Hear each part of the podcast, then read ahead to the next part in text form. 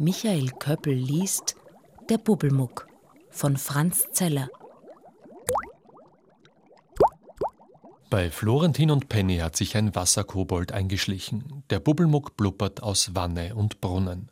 Florentin ist sein Versteckspiel nicht geheuer. Gemeinsam mit seiner großen Schwester Penny macht er sich auf die Suche nach dem Kobold, obwohl Penny gar nicht an den Bubbelmuck glaubt. Teil 7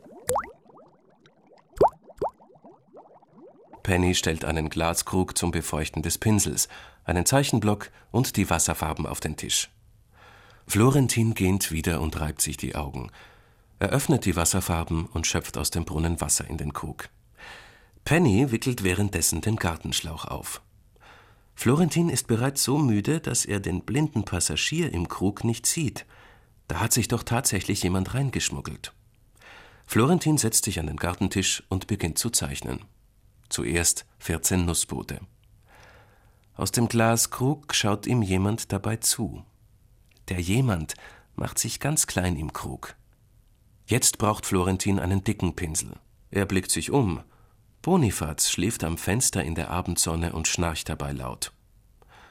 Okay, Bonifaz, sind wir wieder Freunde? weckt Florentin die Katze auf.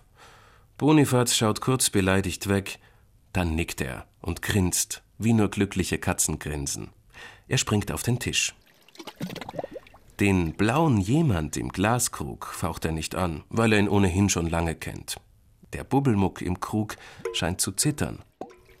Fürchtet er sich vielleicht auch? Florentin streicht der Katze kurz über das Fell.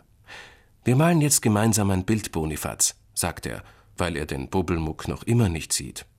Er taucht den buschigen Schwanz von Bonifaz in die rote Farbe, um damit den Schiffsbauch seiner Boote auszumalen.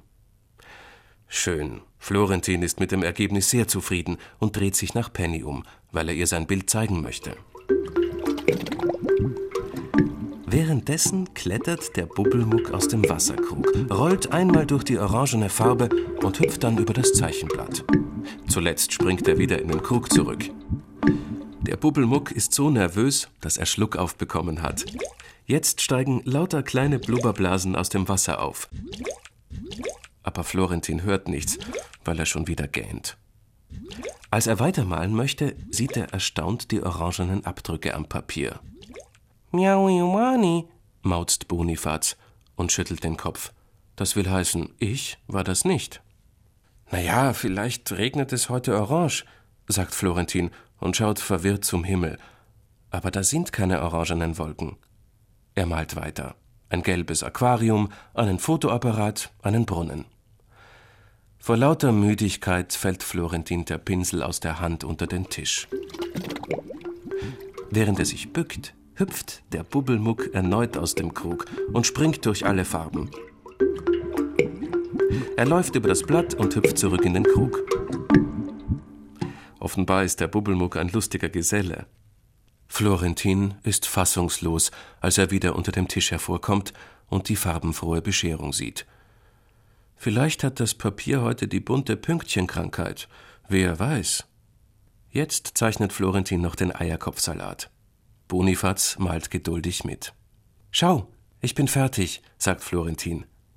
Er schreibt ein F unter das Bild. Das ist der Anfangsbuchstabe seines Namens und der einzige Buchstabe, den er kennt. Zufrieden geht er zum Brunnen, um den Pinsel auszuwaschen. Diese Gelegenheit nutzt der Bubbelmuck. Jetzt weiß er, dass er keine Angst haben muss vor Penny, Florentin und Bonifaz. Er springt wieder aus dem Krug in die blaue Farbe. Nun malt er richtig, denn das Bild ist für ihn noch nicht vollständig. Florentin hat etwas vergessen. Der Bubbelmuck malt den Bubbelmuck aufs Blatt und hüpft dann kichernd in den Krug.